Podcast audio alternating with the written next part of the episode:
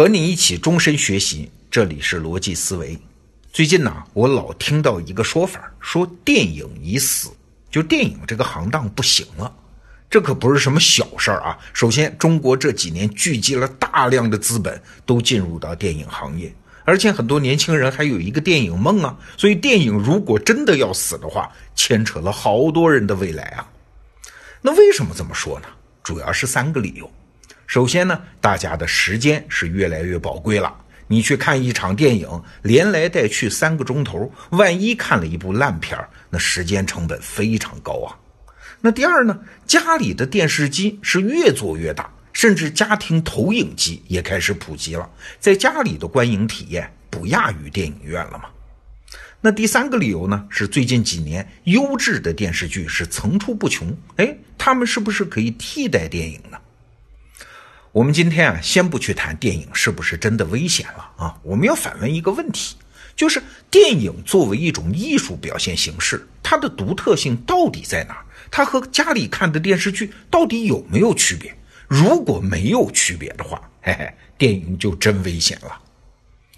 这个边界啊，其实很模糊。有人说电影是大场面、大制作。但是现在电视剧的制作也不小啊，比如说那个美剧《权力的游戏》，单集制作成本一千万美元以上啊。也有人说电影是用胶片拍的，电视剧是用摄影机拍的。哎，这么说就外行了嘛。现在电影、电视剧基本上用的都是数字摄影机，而且画面效果和胶片也几乎没啥区别。那电影和电视剧的界限是不是就很模糊了？电影是不是就没存在的必要了呢？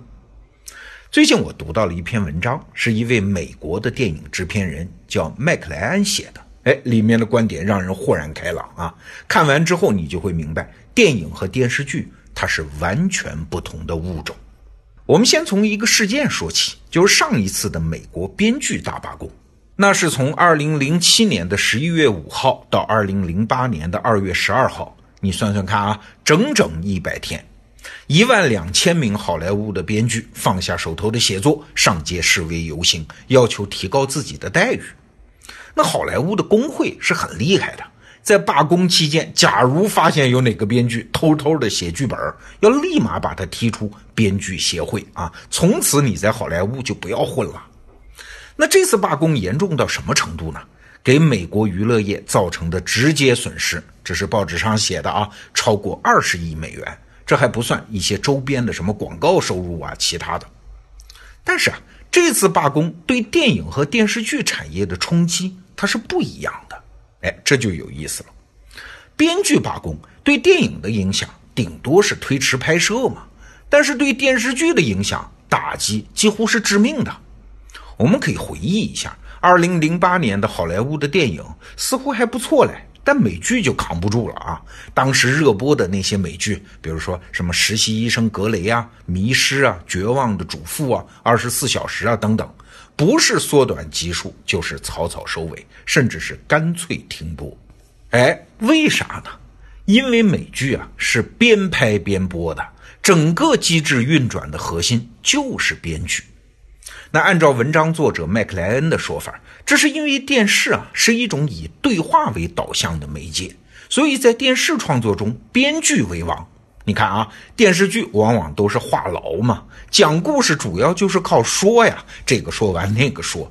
要是没了编剧写的台词，那故事根本就没法往下讲。这也正是电视剧区别于电影最重要的特点之一，叫编剧中心制。所有人都要围着剧本转，编剧怎么写你就怎么拍。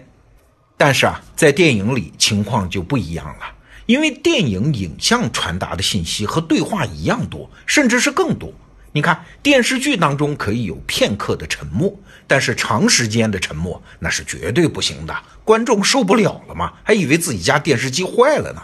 同样，对于深奥或者是意思模棱两可的对话，在电视剧当中也不行。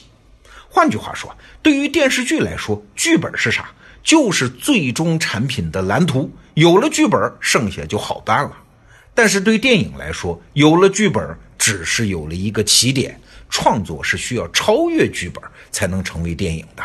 所以我们可以看到啊，很多电影是靠视觉而不是台词来讲故事的。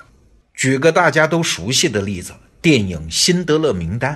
我们都知道这是一部黑白电影啊，但是男主角在纳粹屠城的时候，哎，在街上看到了一个穿红色衣服的犹太小女孩。这是整部电影唯一的颜色，就是这件红色衣服。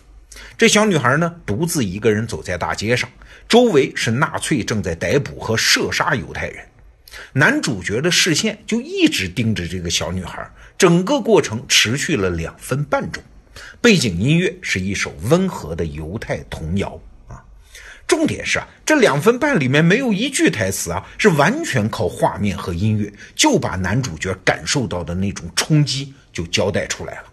哎，你想想，在电影院里啊，在立体环绕声中，童谣的吟唱声是非常具有戏剧性和空间穿透力的，再加上巨大的宽银幕，让这一点点的红色变得更加突出。反过来说呢，在电视剧里，你要是连续两分半钟没有台词，那怎么可以想象？而这种不使用对话，而是用视觉去讲故事的方法，就是我们所说的电影语言，它只属于电影啊。而电视呢，都主要是中小尺寸的画幅，这样就很难使用地点呐、景观呐这些手段。有一类电视剧叫情景剧吗？像什么《生活大爆炸》《老友记》《我爱我家》，它都只需要在室内拍摄，根本不需要拍摄外景。所以啊，关键点来了啊！电视剧的关键是讲一个什么样的故事，但是电影的关键呢是怎么讲故事。一旦剧情的多寡它不再影响故事体验，这才是真正的电影叙事。这种叙事啊，在电视上是很难看到的。